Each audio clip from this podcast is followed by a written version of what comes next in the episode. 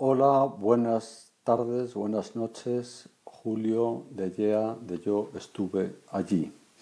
Este segmento va a ser un poco especial porque es el segmento de Navidad. Pero también va a ser coherente y además va a ser un meta, meta segmento dedicado al storytelling. Va a ser genuino de lo que es el proyecto YEA porque voy a contar una pequeña historia. La pequeña historia es como durante los años que tuve una agencia de publicidad, en los años 90 y principios del siglo actual, todos los años en la agencia nos proponíamos enviar un crisma a los clientes, a los proveedores, a los partners, incluso amigos, que debía cumplir varios requisitos. Los requisitos eran que tenía que ser navideño, es decir, el mensaje de la Navidad debería estar impregnado de alguna manera. Debería ser creativo, es decir, que no podíamos plasmarlo de un modo ya expresado de, otra manera por nosotros mismos o por cualquier otra agencia o empresa. Eh, es decir, el nivel de creatividad debía ser alto.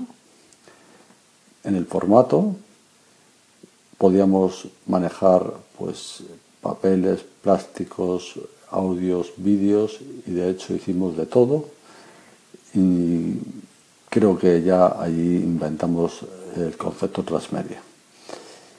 Y durante este tiempo, todos los años, los clientes nos iban llamando diciendo que cuando llegaba el crisma, que qué pasaba con el crisma, que se acercaba la Navidad y que no les había llegado el crisma. Habíamos convertido eh, la felicitación navideña en la mejor herramienta de marketing por la visibilidad que suponía el recuerdo y el feedback que generaba.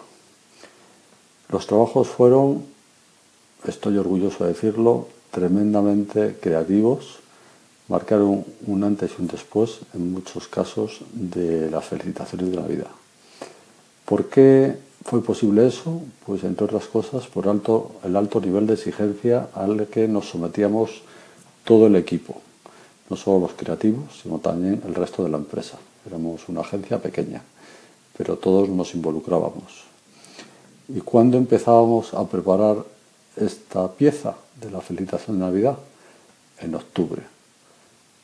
Pero si la Navidad es en, en diciembre, pues eso es. En octubre, las primeras semanas ya tenemos las primeras reuniones, briefing, desechar ideas, elegir la mejor y hacer luego un timing porque solía ir acompañado de producciones a veces complicadas y que supervisábamos perfectamente y queríamos que llegara con margen de tiempo, no apagando fuegos. Me encuentro este año en el que ya sin la agencia me dedico al storytelling, entonces he creado una pieza que yo mismo me autoimpuesto una serie de condiciones. Primero, que trate de un mensaje navideño. Eso no ha cambiado. Segundo, que en la medida posible trabaje el storytelling autobiográfico. Lo podréis ver ahora mismo aquí en este podcast y en el post que publicado en mi blog, porque es lo que he contado. Deberá ser transmedia digital. Lo estáis viendo en este podcast y porque aparecerá en mis redes sociales, habrá un vídeo, habrá un post. Y ha de tratar el storytelling porque es de lo que me dedico ahora, lo cual es lo más sencillo, porque cuando uno tiene entre manos una de las historias más, memorables de la humanidad, es relativamente sencillo hablar del storytelling navideño. Tiene un eslogan, lo veréis si hagáis a mi blog o si a lo mejor lo habéis recibido a través de la mensajería. Acabo ya porque este segmento lo único que quiere es formar parte de esta propuesta navideña transmedia basada en el storytelling en el que he incluido a Anchor como novedad y lo que he hecho es contar la historia de aquel antes y de la hora y de alguna manera estoy apuntando lo que queda por venir. Muchas felicidades a todos, muchas gracias, un abrazo y me quedan exactamente 8 segundos para acabar.